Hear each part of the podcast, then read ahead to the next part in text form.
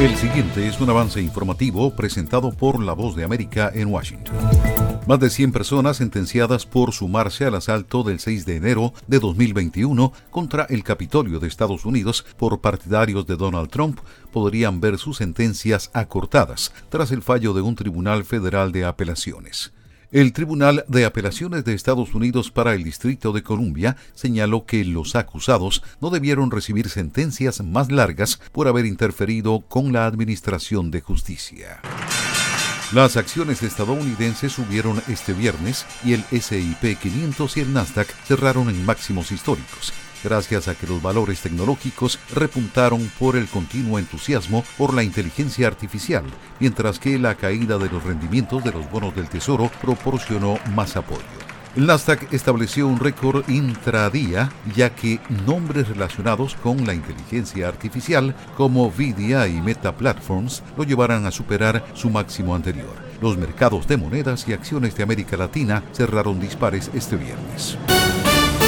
Altos directivos de medios de comunicación de todo el mundo firmaron una carta instando a las autoridades israelíes a proteger a los periodistas en Gaza, afirmando que los reporteros han estado trabajando en condiciones sin precedentes en el enclave y han enfrentado graves riesgos personales. Inflación, recesión, tasas de interés, empleo, desempleo, oferta y demanda. De lunes a viernes, La Voz de América les ofrece un completo panorama de estos y otros temas que impactan sus finanzas en la nota económica.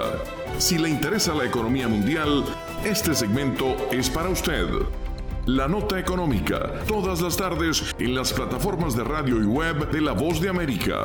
Les invita Leonardo Bonet.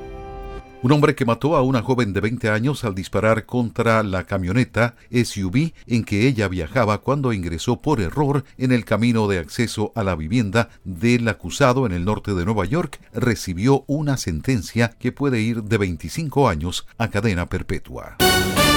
La policía haitiana se vio rebasada por una serie de violentos ataques coordinados realizados por pandilleros en toda la capital, y en los que cuatro agentes fueron asesinados, indicó un vocero de la Policía Nacional. La disidente cubana Marta Beatriz Roque Cabello ha sido galardonada con el Premio Internacional Mujeres de Coraje 2024 que cada año entrega el Departamento de Estado de Estados Unidos a quienes se han destacado por su labor en defensa de los derechos humanos en las sociedades en que viven. Este es un avance informativo de La Voz de América. Desde Washington les informó Tony Cano.